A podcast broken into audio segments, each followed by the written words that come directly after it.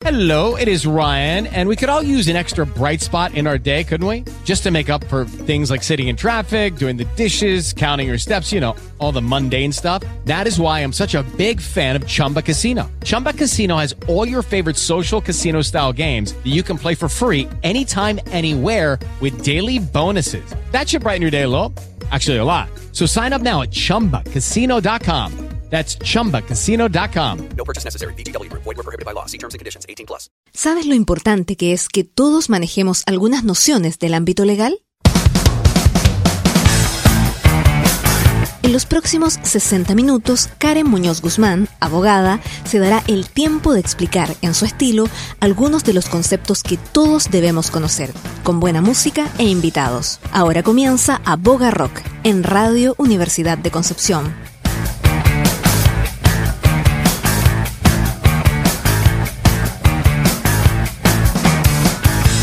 Buenas tardes, ¿cómo están? Bienvenidos nuevamente.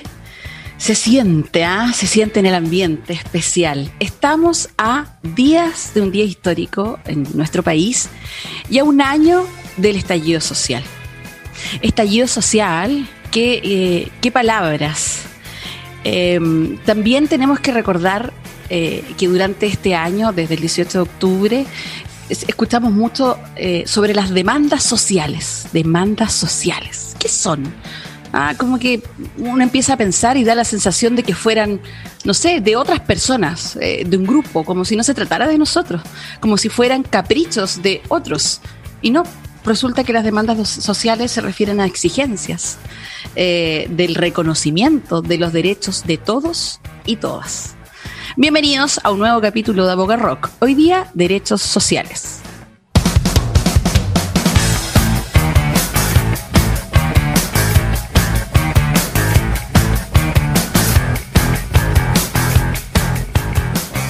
Y en este nuevo capítulo, ¿cierto? Vamos a hablar de derechos sociales. Además, tengo que decir que cumplimos un año de Aboga Rock. ¿Quién lo diría? Cuando empezamos ahí un 11 de octubre, yo dije, hoy deberíamos hacer un programa de derechos. ¿A alguien le interesará? Aquí estamos, 57 capítulos. Bueno, para, hacer, para hablar de derechos sociales, yo dije, ¿quién, quién vendrá ah, en este capítulo tan importante antes del plebiscito? Tenía que traer a alguien que se merece el nombre de Aboga Rock, porque si hay un rockstar de derecho eh, y que se lo ha ganado durante este último año, es él, académico, doctor en Derecho, profesor de la Universidad de Valparaíso, magíster en filosofía y eh, abogado, ¿cierto? Y experto en Derecho Constitucional. Me refiero al señor, al colega, ah, y podcastero también, el señor Jaime Baza. ¿Cómo estás, Jaime? Bienvenido, muchas gracias por estar acá. Hola Karen, ¿qué tal? Aquí andamos, todo bien, eh, expectante lo que vaya a pasar este, este domingo. Estamos la, ya en la recta final de la primera etapa. Así que nada, contento y, cansado también. Ha sido un camino largo también y muy, muy difícil, pero bien, contento. Qué bueno, sí, contento, a mí igual me tiene contento, ¿cierto? Es un, es un, es un, es un momento eh, histórico y qué bueno que lo estamos viviendo de forma activa. Oye, Jaime, yo te invité para hablar de, bueno, podríamos hablar de muchas cosas en muchos programas, ¿ah? pero hoy quiero que toquemos el tema de los derechos sociales. Derechos sociales, ¿qué son? Ah, porque la verdad eh, han sido protagonistas y yo hablé esto de las demandas sociales eh, y hice esa introducción porque, porque da la impresión como si no fuera de nosotros o no fuera de todos. Es como si la gente que pide demandas sociales, como si fueran otros, como si a mí no me tocaran. ¿Qué son los derechos sociales? Mira, los derechos sociales están, eh, han estado en el centro de la discusión constitucional constituyente, eh, incluso desde antes del estallido. ¿Ah? Cuando, cuando empezó toda esta cuestión, por ejemplo, de marca tu voto, cuando vino la discusión del proceso constituyente eh, que, que impulsó Bachelet en su momento, una de las discusiones más, más álgidas, más centrales, era precisamente la de los derechos sociales, eh, porque yo tengo la impresión que aquí se juega parte importante del, del modelo, ¿verdad? De la, de la pervivencia del modelo político y social que la dictadura plasmó en la constitución del 80. Y es además eh, una de las partes más significativas de ese texto original que menos reformas tiene, que prácticamente no se ha tocado. Entonces, claro, cuando hablamos de derechos sociales, eh, estamos hablando de una determinada eh, dimensión de la vida de la sociedad de la vida de las personas, que está atravesada por eh, esos aspectos de la vida que para personas comunes y corrientes como nosotras, que tenemos que trabajar para vivir todos los días, son fundamentales. Eh, ¿Cuáles son los derechos sociales? Típicamente son salud, educación, trabajo, vivienda y seguridad social. Ese es como el paquete clásico. Son los que salen en las pancartas. Y son exactamente los que han estado en el medio de la discusión política, no solamente desde el estallido en adelante, sino también en parte muy importante de los últimos 30 años.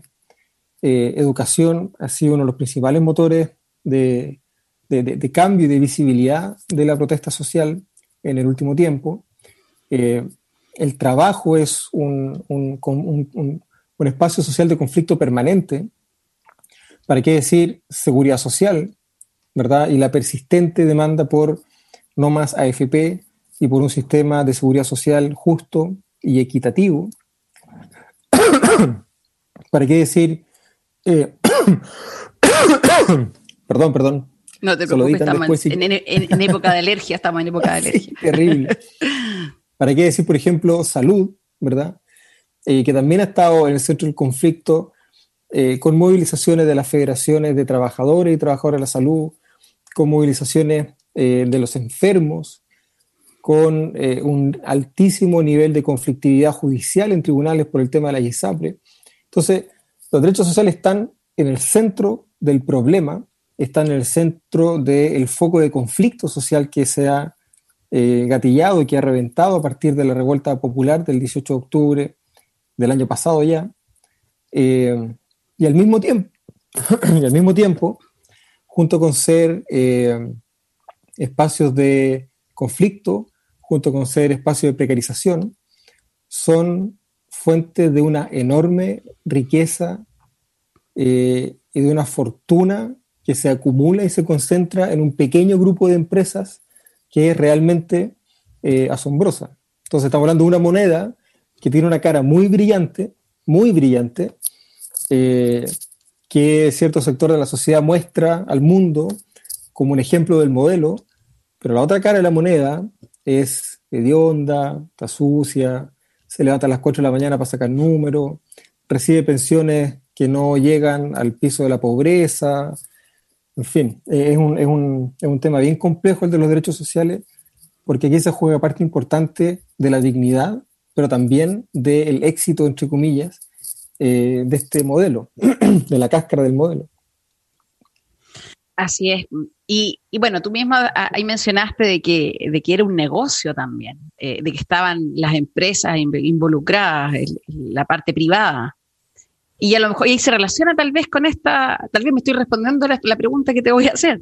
¿Por qué es tan difícil exigirlo? ¿Por qué tienen que, por qué tienen que haber revueltas? ¿Por qué se tiene que ir a las calles? ¿Por qué en el fondo, si están en la constitución, eh, no son reconocidos? Eh, ¿Qué pasa ahí? Mira, los derechos sociales siempre han estado eh, en el centro del conflicto desde el siglo XIX en adelante, ¿verdad?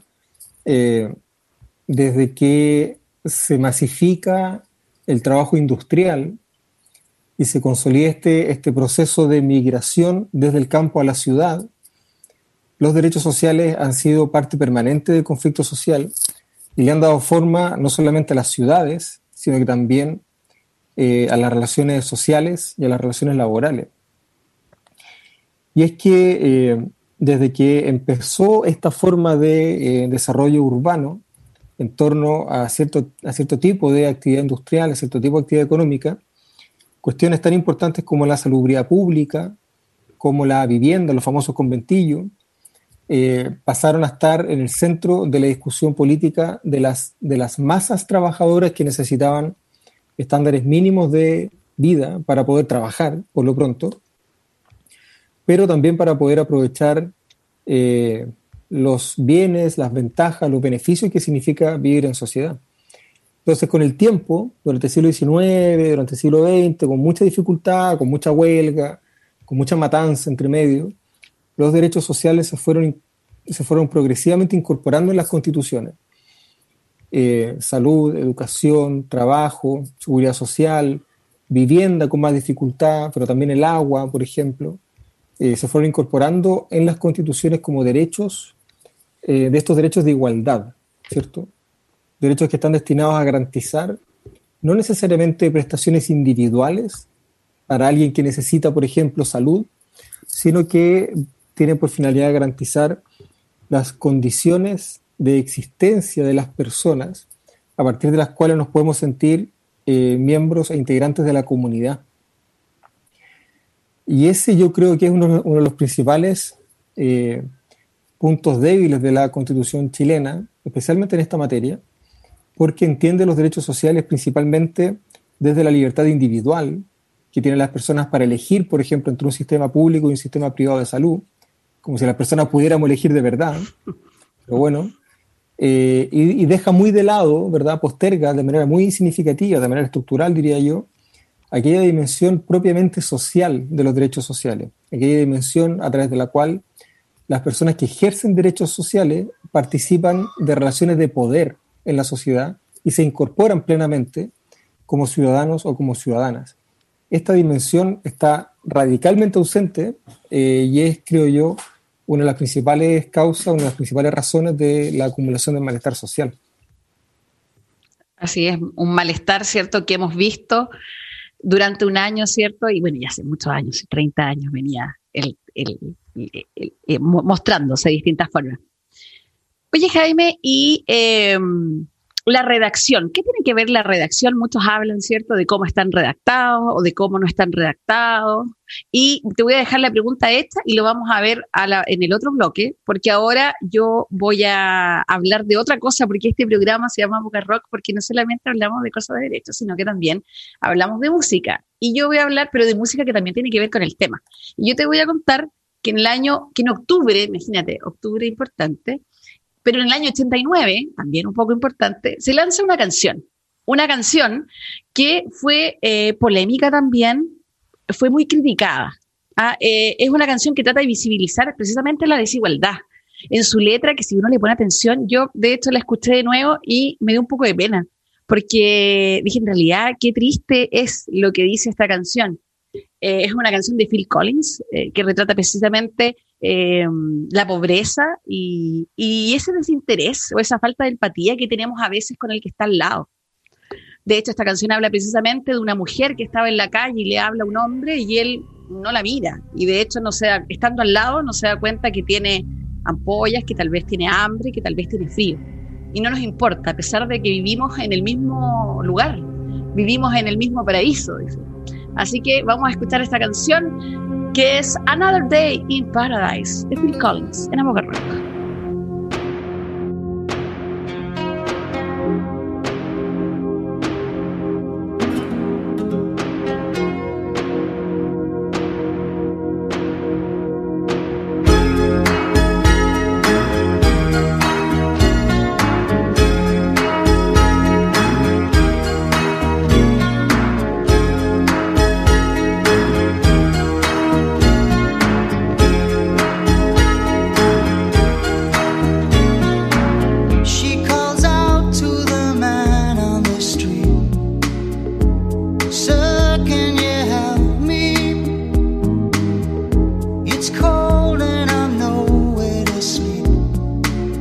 there's somewhere you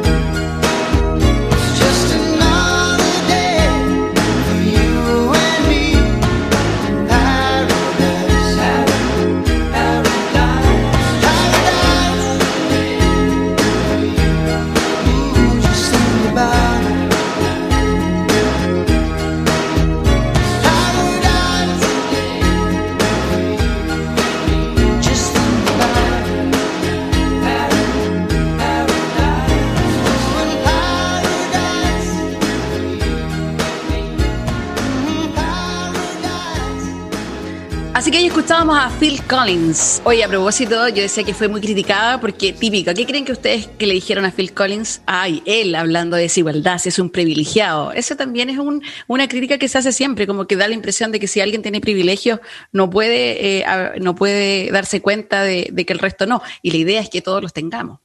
Pero bueno, eso es, precisamente de eso estamos hablando. Ya, yo te había dejado, Jaime, una, una pregunta antes y que tenía que ver con dudas que hay respecto de la redacción. Eh, pero algunos dicen, ya, pero sí, tú mismo lo dijiste, los derechos sociales están en nuestra constitución, están siempre en las constituciones. ¿Cuál es el problema entonces? Y algunos dicen, bueno, es la redacción. Eh, ¿A qué se refiere? ¿Están mal redactados? ¿No saben escribir? ¿Ese es el problema? ¿O, o qué? No, diría que a veces el problema es que no saben leer. También, ¿ah? ¿eh? sí, comprensión lectora un uno a veces. Eh, no, mira, eh, yo creo que con el, con el tema de los derechos sociales y la forma en la que están incorporados en la Constitución, yo creo que se juegan dos tipos de problemas distintos. Eh, uno es eh, la, la, perspectiva del derecho que recoge la Constitución y el otro es el tipo de diseño institucional que tiene, que tiene por finalidad eh, garantizar el ejercicio de ese derecho. ¿Qué quiere decir esto? En la primera parte, eh, los derechos sociales pueden reconocerse desde una perspectiva que no es coherente con el carácter social del derecho. ¿Qué es lo que ocurre en el caso chileno? Por ejemplo, en el caso del, del derecho al trabajo, el derecho al trabajo está reconocido en la Constitución como la libertad que tenemos las personas para contratar. Libertad que es bastante cuestionable, porque cuando uno como trabajador tiene un contrato de trabajo encima de la mesa, uno tiene dos posibilidades, o lo firma o se va. Pero uno claro. muy rara vez tiene la posibilidad de negociar las condiciones. Y, siempre, y cuando uno y se pone muy puntúo, Claro, siempre está implícito eso de que detrás tuyo hay una fila de personas esperando esto mismo, así que si te gusta, si no... Exacto, entonces te iba a decir, si uno se pone muy puntúo, te dicen, no, yo tengo 100 personas al lado que harían esto por la mitad. Bueno, entonces claro, cuando, cuando una constitución reconoce los derechos sociales desde la libertad que tenemos los, los individuos que los ejercemos, pero no se preocupa de cuán desigual es la distribución de las condiciones sociales a partir de las cuales esa libertad se ejerce, estamos mal, porque es como reconocer nada, ¿verdad? Claro. Porque la gracia de los derechos fundamentales, precisamente, es que sean capaces de, eh, de alguna manera, neutralizar las condiciones estructuralmente desiguales de los individuos, garantizando derechos universales iguales para todas y para todos. Y nada, con seguridad social pasa lo mismo, con salud pasa lo mismo, con educación pasa lo mismo. Entonces, esa es una dimensión del problema de la redacción, ¿verdad? Cómo se eh, concibe el derecho, si solamente desde la perspectiva de la libertad individual o también desde su dimensión social. Yo creo que hay un segundo problema que es importante, eh, que es un problema que en general los adversarios de los derechos sociales eh, se han preocupado de, eh, de, de, evitar que prospere, ¿verdad? De evitar que prospere esa discusión, es la forma en que se configuran las condiciones para garantizar el ejercicio. ¿Y qué es lo que esto significa? Típicamente, detrás de un derecho hay una acción, una acción judicial que te permite ir a un tribunal y reclamar cuando un derecho no se cumple. Y esta, esta dimensión de los derechos ha sido muy criticada eh, por el sector más conservador de la academia jurídica, de la Academia del Derecho Constitucional, que habla en contra de la judicialización de los derechos sociales, ¿verdad? Porque eso significaría darle mucho poder a los jueces, significaría eventualmente reventar la administración eh, del presupuesto financiero, precisamente por lo que significa eh, las prestaciones sociales a través de sentencias, ¿verdad? Bueno, y significaría el debilitamiento de la ley como espacio para eh, regular las condiciones para el ejercicio de los derechos fundamentales. Sin embargo, esa perspectiva sigue siendo individualista, sigue siendo la perspectiva del sujeto, la persona que trata de ejercer un derecho y no puede porque X razones se lo prohíben. Eh, pero la judicialización de los derechos individuales eh, no agota toda la discusión respecto de las garantías institucionales para su ejercicio. Precisamente porque uno puede mirar los derechos fundamentales, especialmente los de carácter social, desde su dimensión social. Entonces, pensemos en cuáles son las condiciones institucionales, ¿verdad? Cuáles son las obligaciones que tiene el Estado, cuáles son las obligaciones que tienen las comunidades, eh, cuáles son las obligaciones que tenemos las personas, ¿verdad? La familia, por ejemplo, eh, para asegurar eh, la provisión de derechos fundamentales de carácter social. porque claro, aquí la discusión tiende a cerrarse demasiado en, la, en el carácter prestacional de los derechos sociales y se olvida que detrás de los derechos sociales hay vida. No hay teoría constitucional, hay vida, hay gente que, pucha, la vida que se construye, sí, pues exactamente, la, vida que se construye en torno a, al sistema de salud pública es muy distinta a la vida que se construye en torno al sistema de salud privada. La vida de una persona jubilada que se construye con una pensión del 80% de su última remuneración mensual es muy distinta a la vida de la persona jubilada que recibe una pensión del 20% o del 18% o del 15%. Son vidas distintas. Menos dignas muchas veces. Sí, pues exactamente. Y eso mm. como que no lo ven quienes discuten estas cuestiones en clave tan, tan jurídica, tan constitucionalista de repente. Hay vida detrás de los derechos fundamentales. Eh, y la clave está en qué condiciones necesitamos generar para que esa vida que se ejerce, que se desarrolla en torno a los derechos, sea una vida digna, una vida justa. ¿Cachai? Oye, me gustó lo que dijiste en relación a que eh, también las comunidades y incluso las familias también teníamos responsabilidad. ¿Cómo nosotros podemos, eh, eh, no sé, alguien que está en la casa escuchándonos puede haberse preguntado, ya, ¿y cómo puedo ayudar yo en, por ejemplo, en, ayudar en este reconocimiento, en este respeto de un derecho fundamental? ¿Qué tengo que ver yo? Van a decir. Depende, depende mucho del tipo de derecho del que estemos hablando. Porque, por ejemplo, en materia de salud, eh, hay una dimensión preventiva de la salud comunitaria que es fundamental para garantizar la calidad de vida de las comunidades y de las personas que forman parte de estas comunidades. Eh, pero claro, en clave, en clave constitucional, pareciera que la única perspectiva del derecho a la salud es presentar un recurso de protección contra el ISAPRE. Entonces, ¿cómo eh, retrocedemos en esa dimensión tan individualista, tan propietarista para entender los derechos fundamentales, eh, y complementamos esa dimensión del individuo que ejerce un derecho fundamental y ampliamos un poco la perspectiva de cómo ese individuo forma parte de una comunidad. Eh, y yo creo que un muy buen ejemplo es eh, el de la salud comunitaria, precisamente porque permite abrir formas de participación ciudadana que mejoran las condiciones para el ejercicio del derecho a la salud, principalmente de una perspectiva preventiva, eh, que mejoran ciertamente las condiciones individuales para el ejercicio de ese derecho. Eh, yo creo que por ahí, por ahí va. Ese es el mejor ejemplo que se me ocurre en este, en este momento. Eh, pero ciertamente no puede ser pura prestación estatal, no puede ser pura judicialización de conflictos individuales, tenemos que ser capaces de levantar un poco la cabeza del barro, ¿verdad? Eh, y mirar alternativas y tratar de ser creativas y creativos con las alternativas que permitan mejorar efectivamente estos derechos. Claro, y en, general, ¿ah? no solamente en relación a los derechos, sino que de ahora en adelante, desde lo que pasa el 25, nosotros tenemos que ser parte, en general, como ciudadanos, tenemos que ser todos parte de lo que venga ahora, eh, de ahora en adelante.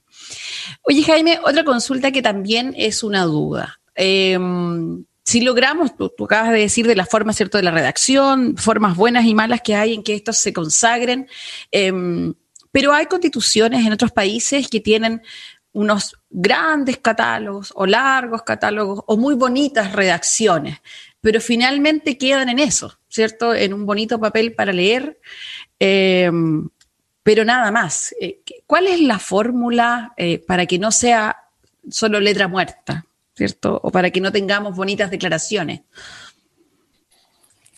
Em, yo creo la, pregunta es súper importante porque permite responder varias cosas al mismo tiempo. A propósito de que de las soluciones mágicas, ¿verdad? Y de que la constitución no es la solución a todos los problemas y todas estas tonteras que dice la gente del rechazo. Y es que la, el reconocimiento constitucional de los derechos es necesario, pero no es suficiente. ¿Qué significa eso? Significa que las normas tienen que estar, los derechos tienen que estar en la Constitución, pero uno, tienen que estar bien redactados, tienen que hacerse cargo de los distintos ámbitos que eh, construyen un derecho fundamental y además tiene que eh, reconocer, garantizar, establecer las condiciones económicas, sociales, culturales e institucionales necesarias para que ese derecho se pueda ejercer efectivamente. No basta con la declaración romántica, bonita, poética, sino va acompañada de una estructura institucional que garantice el ejercicio. Y eso significa no solamente acciones judiciales, sino que significa obligaciones concretas, positivas, específicas del Estado eh, y eventualmente empoderar también a las comunidades en esas, en esas garantías, en esas protecciones. Es importante, ¿eh? importante también. Y de nuevo las comunidades. Yo creo que, eh, insisto, que, nosotros y quienes están escuchando debemos entender que, ahora tenemos que tener un, rol mucho más activo.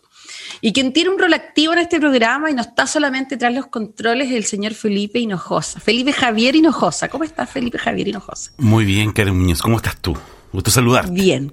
Sí, igualmente. ¿Cómo estás, Jaime? Gusto también. Hola, hola. hola, Bueno, eh, como decías tú hace un rato, igual eh, somos todos parte de esto, esto que se viene, de esta revolución. Y hablando de revolución, quise traer eh, la música, una cantante de música folk, ¿ya? que se pudiera conocer por allá por los años 88, 89, pero la canción es del 88 un año antes de la, de la canción que presentaste tú. Estoy hablando de Tracy Chapman, esta gran eh, cantante, ¿cierto? Que nos trajo canciones tan hermosas como Fast Car, por ejemplo, o eh, Talking About the Revolution, o Revolution también como que se, se conoció esta canción, que habla de algo eh, tan... Eh, no, no, sé cómo, cómo, cómo explicarlo, pero ella, ella dice en, su canción que eh, se está hablando de revolución, suena como un susurro, no sabes, ¿cierto? Eh, que esto está empezando a cambiar, que se está empezando a mover la cosa. Dice, los pobres se levantan y conseguirán lo que les pertenece. ¿ya? y tomarán lo suyo. En algún momento también lo dice en su canción. Es una canción que realmente eh, cuento y que, que está tan, tan vigente como muchas otras que, que se hicieron en esos años y que yo creo que aún están eh, ahí para recordarnos que, que, siempre está la revolución presente. Ya, entonces preséntalo usted mismo. Lo presento yo. Tracy Chapman entonces con la eh, canción Talking About a Revolution en Aboga Rock. Don't you know, talking about a revolution sounds Don't you know? How talking about a revolution, it sounds like a whisper. While they're standing in the welfare lines, crying at the doorsteps of those armies of salvation, wasting time in the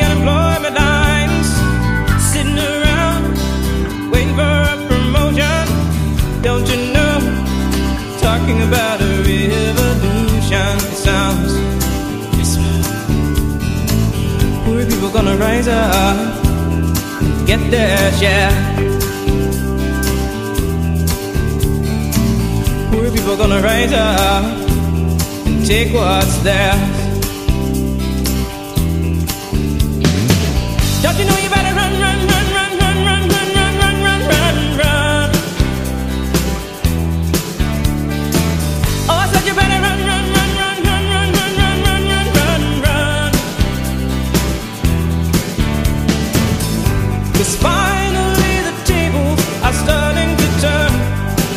A revolution. Yes, finally the are starting to turn. Talking about a revolution. Oh no. Talking about a revolution. Oh, they're standing in the welfare lines. Crying the doorsteps of those armies of salvation. Wasting time in the unemployment lines, sitting around waiting for a. Don't you know? Talking about a revolution sounds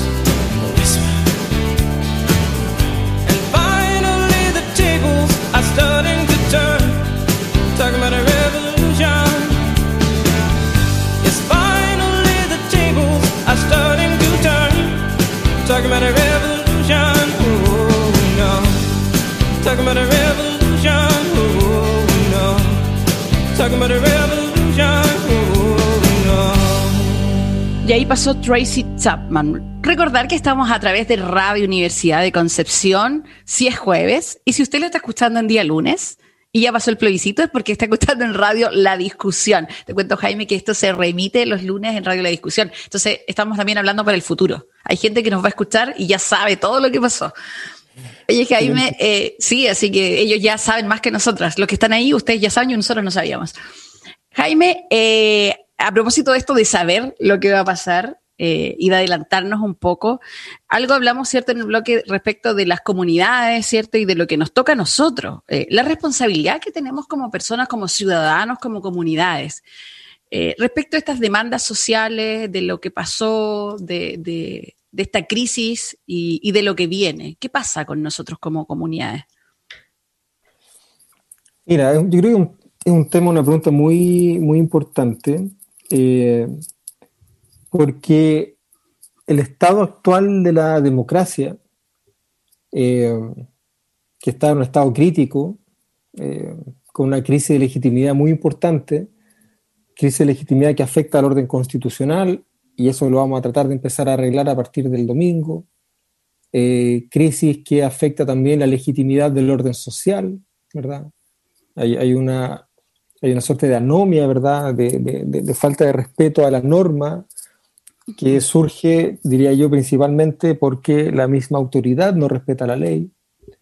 Eh, y estamos entonces en una situación súper particular, eh, donde efectivamente la democracia está pasando por un momento de tensión importante, eh, principalmente la democracia representativa, ¿cierto? tan característica de este ciclo histórico que termina y que hemos conocido como transición. Eh, y parte muy importante de este, del estado en el que se encuentra la democracia eh, es responsabilidad ciertamente de la clase política y de la forma en la que se han corrompido los mecanismos de representación. ¿cierto? Las instituciones de representación democrática han dejado de representar la voluntad popular, han dejado de representar el interés general y han pasado a representar intereses particulares. Pero eso lo tenemos más o menos claro, yo creo, a esta altura, ¿verdad? Todos hemos visto pasar, bueno, digo, en sentido figurado, todos hemos visto pasar maletines de dinero, ¿verdad? Eh, eh, de Corpesca, de Penta, de, no sé, el MOP en su minuto, eh, Soquimich, etc. Y esas son formas de corrupción claramente. Pero también se ha corrompido la institucionalidad, ¿verdad? Que ha dejado de representar el interés general y hay una corrupción de la representación también. Y parte importante de este, de este estado de cosas, ¿verdad? Es responsabilidad de la clase política. Pero no toda la responsabilidad de la clase política. Y aquí es donde me, me interesaría a lo mejor poner un poco el énfasis. No sé, no sé cómo lo ves tú. Eh, nosotras, nosotros como ciudadanos, también somos responsables del estado actual de las cosas. Eh, primero porque, por distintas razones, bajamos el nivel de movilización que caracterizó a la década del 80 y entramos a los 90 como mansos corderitos. Primero porque la lucha contra la dictadura fue muy desgastadora eh, y necesitábamos un respiro, yo creo que todas y todos necesitábamos un respiro. Segundo porque los acontecimientos del fin del, de la década del 80 igual fueron potentes, ¿verdad? El fin de la dictadura, la caída del muro de Berlín, el, el derrumbe de la Unión Soviética, etcétera eh, y porque la misma socialdemocracia terminó haciendo un giro, un giro neoliberal que nos dejó un poco a todos fuera de juego. Eh, y el tiempo pasó, fue pasando y pasando y pasando el tiempo, el malestar se fue acumulando eh, y no hicimos mucho hasta que reventó, hasta que reventamos.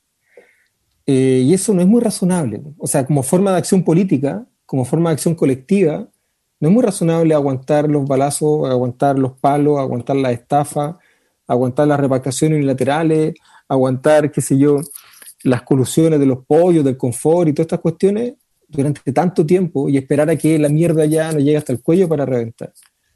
Eh, yo creo que hay una responsabilidad que tenemos que asumir desde la autocrítica.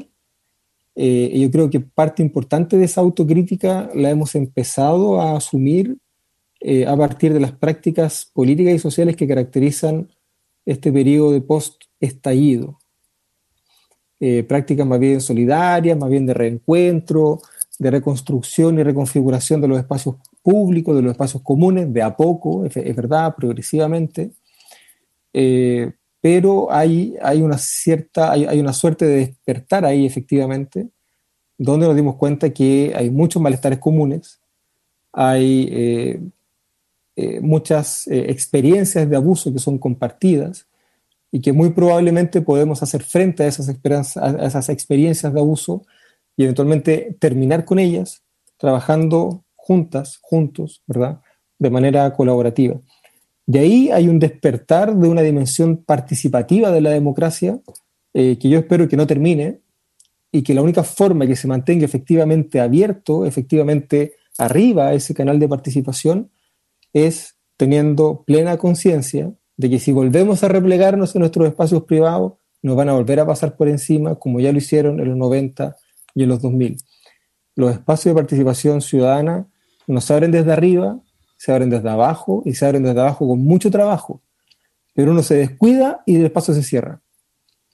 Eh, entonces yo creo que esa, esa autocrítica eh, que nos corresponde hacer a nosotras como personas comunes y corrientes de estos últimos 30 años, debiera alimentar, creo yo, el sentido de responsabilidad histórica de participar en este proceso constituyente eh, y de aquí en adelante, ojalá no bajar los brazos nunca más y estar permanentemente juntas, permanentemente organizados, permanentemente movilizados, ¿verdad? Eh, para la defensa de nuestros intereses comunes, particularmente sabiendo que la democracia representativa falla eh, en esa representación de los intereses generales. Te encuentro mucha razón, Jaime, y de hecho cuando hablas de ese mea culpa, yo lo hice hace un tiempo, yo soy de esa generación, yo nací en el 82, por lo tanto soy precisamente de esa generación que, que disfrutó en TV, que le llegó el Nintendo, entonces como que fui en pasiva, eh, y yo dije qué culpable, porque uno mira a los estudiantes de ahora, tanto los, los secundarios como los universitarios, que son mucho más valientes, y, y, y yo no, pues mi generación no fue así, entonces yo dije eh, un día, qué responsables somos nosotros también, no todos, porque yo tenía compañeros que también eran muy activos y, muy eh, conscientes de lo que estaba pasando, eh, despiertos ya, pero no todos. No todos. Entonces yo dije, hoy qué responsable fui. Yo, yo como tarde vine a dar cuenta de las desigualdades, de los problemas sociales y, y, y, claro, hice ese mea culpa, pero, pero falta un poco que todos lo hagan. Yo eh, me doy cuenta que no, no todos, hay una, hay una resistencia un poco a pensar en comunidad, hay miedo a pensar en comunidad, a colaborar, como que nos cuesta a, eh, pensar en el otro, como si estuviera mal ayudarnos, salvo la Teletón. Claro, que una, que una forma de colaboración muy, muy vertical y asistencialista. Uh -huh. Creo que hay, mucho, hay muchos problemas, hay muchas eh, como, como trancas que eh, heredamos de la dictadura. Yo también nací por ahí cerca, un poco antes uh -huh. que tú. Eh, y claro, fuimos criados por una generación que sufrió en carne propia, ¿verdad?, el, el, el horror de la dictadura. y nuestra generación fue criada con, con mucho temor a la autoridad, con mucho temor al sapeo, con mucho temor a, eh, a, a, la calle, ¿verdad? Con mucho temor a la calle. Claro. Eh, yo me acuerdo perfecto, en los 80 nosotros jugábamos la pelota en la calle eh, y eso se perdió. Sí, claro.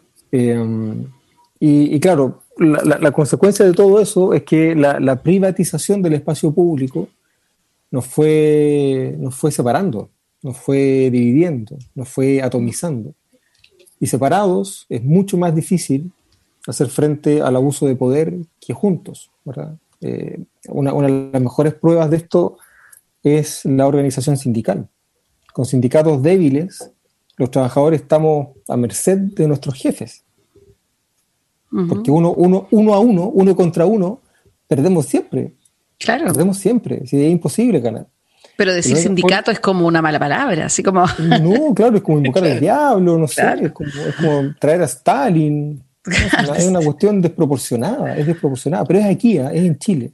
Uh -huh. Es aquí. Yo creo que yo creo que uno de los, de los efectos positivos que, hay, que, que, puede terminar generando el estallido, bueno, no me gusta llamar estallido, pero ya sabemos no, todo a lo que nos claro. referimos uh -huh. con esa palabra, eh, es eh, que se rompa la burbuja, ¿verdad? Uh -huh. que, que, se rompa la burbuja neoliberal que es Chile, eh, que podamos levantar un poco la cabeza y darnos cuenta de que hay alternativas y que la alternativa no es eh, el régimen estalinista norcoreano, cubano, venezolano, ¿verdad? Eh, hay alternativas democráticas, liberales, qué sé yo, en, fin, socialdemócratas, eh, que son más justas, que son más equitativas, que son más solidarias y que entienden la importancia de la vida en comunidad. Excelente. Y voy a citarte en tu libro que todavía no termino porque me lo compré hace poco, a última hora haciendo la tarea. Dices eh, en una parte, en la presentación creo que van, vienen tiempos de encuentros y desencuentros, ¿cierto? Pero eso Sí. nos va a llevar a, a trabajar entre todos y todas y va a ser la única forma de avanzar. Tenemos que aprovechar esos espacios de encuentros y desencuentros.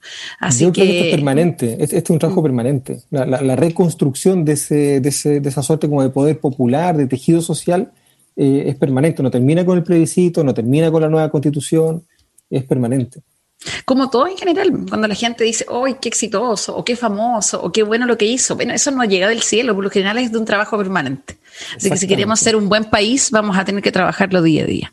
Exactamente. Oye, Jaime, eh, tú sabes que aquí no solamente vienen a hablar de derechos, sino que también de música.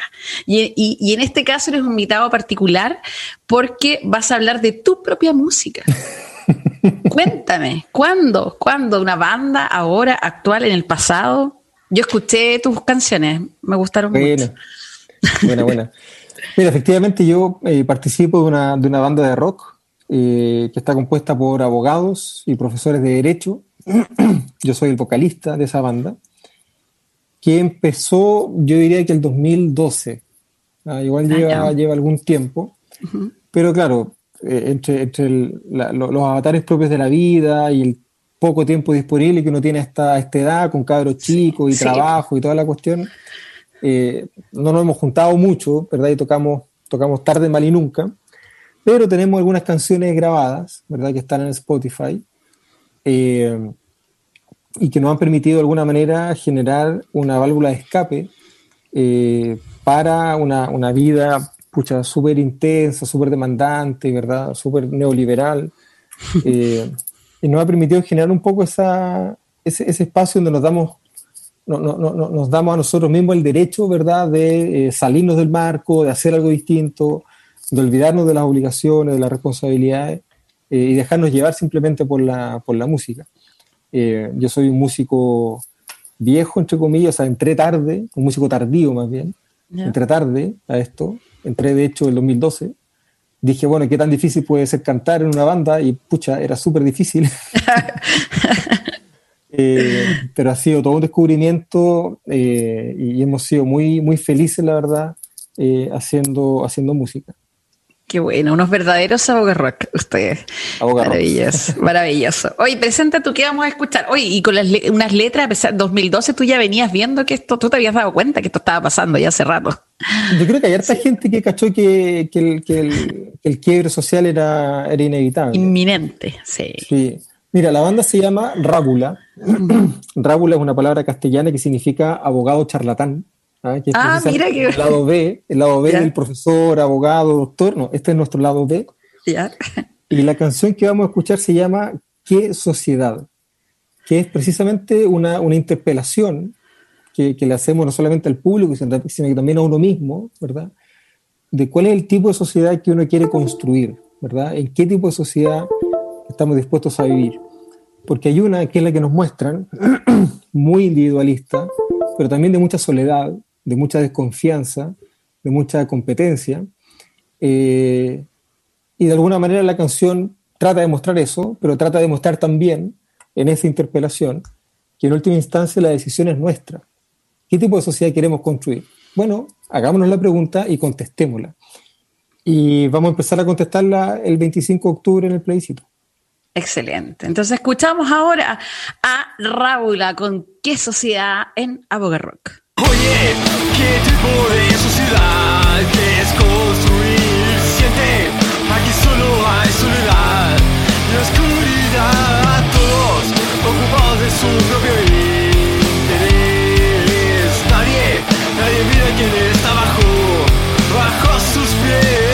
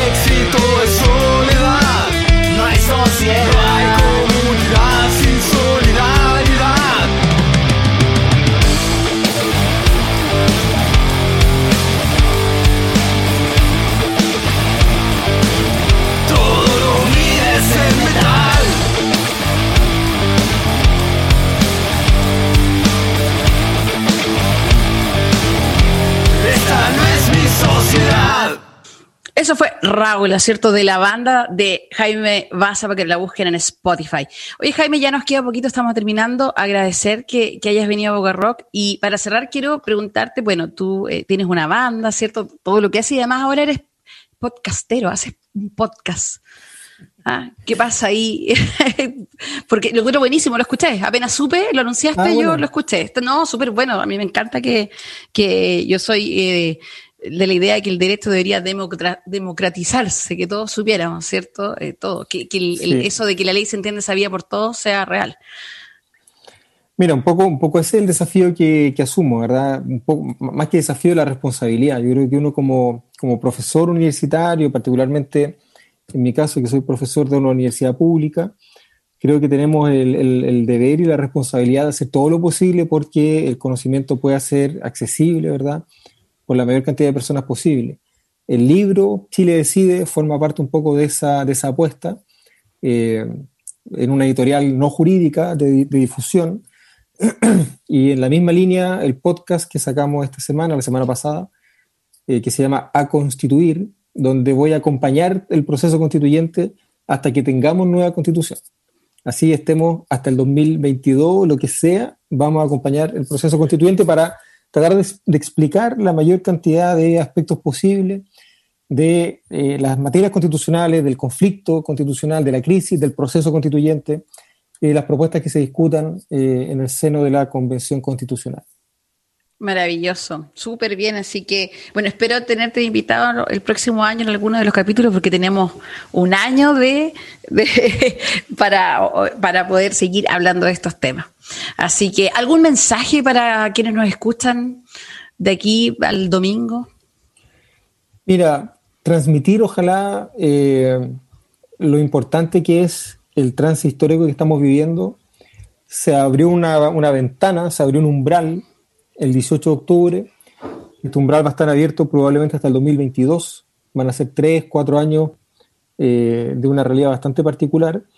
Y lo que venga después, cuando este umbral se abra, eh, va a depender mucho de cómo trabajemos ahora eh, y de qué tan seriamente asumamos nuestra responsabilidad histórica de participar en este, en este proceso. Y digo participar en la mayor cantidad de espacios posible. Hay que votar, hay que ir a las asambleas territoriales, hay que salir a la calle cuando sea necesario, eh, porque, porque no, el, el futuro no está asegurado, ¿verdad? El éxito de este proceso no está asegurado y los resultados van a depender muy directamente de nuestra capacidad de participación en este proceso constituyente. Gracias, Jaime. Con eso nos quedamos. Te agradezco que hayas venido a Boca Rock. Eh, y, y, nada, pues espero que nos volvamos a encontrar en otro capítulo. Gracias, Felipe, eh, por estar ahí siempre pillando detrás de los controles. Gracias a usted. Eh, gracias a todos quienes escucharon. Les quiero anunciar que vamos a tener a Boca Rock especial este 25. Radio Universidad de Concepción y Medio Sudec hace transmisión especial en el plebiscito, informando y vamos a estar ahí haciendo el aguante. Nosotros vamos a tener eh, programa a las 16 horas en vivo con Andrés Un colega abogado, amigo y panelista ya de este programa, conversando de todas las dudas, lo que se viene, tomando la temperatura de lo que está pasando. Eh, así que ahí nos vamos a encontrar, ya saben, en el 95.1 en radiodec.cl. Muchas gracias, cuídense, cuídense y que este domingo sea una maravillosa jornada. Adiós. Esto fue Aboga Rock con la abogada Karen Muñoz Guzmán en Radio Universidad de Concepción.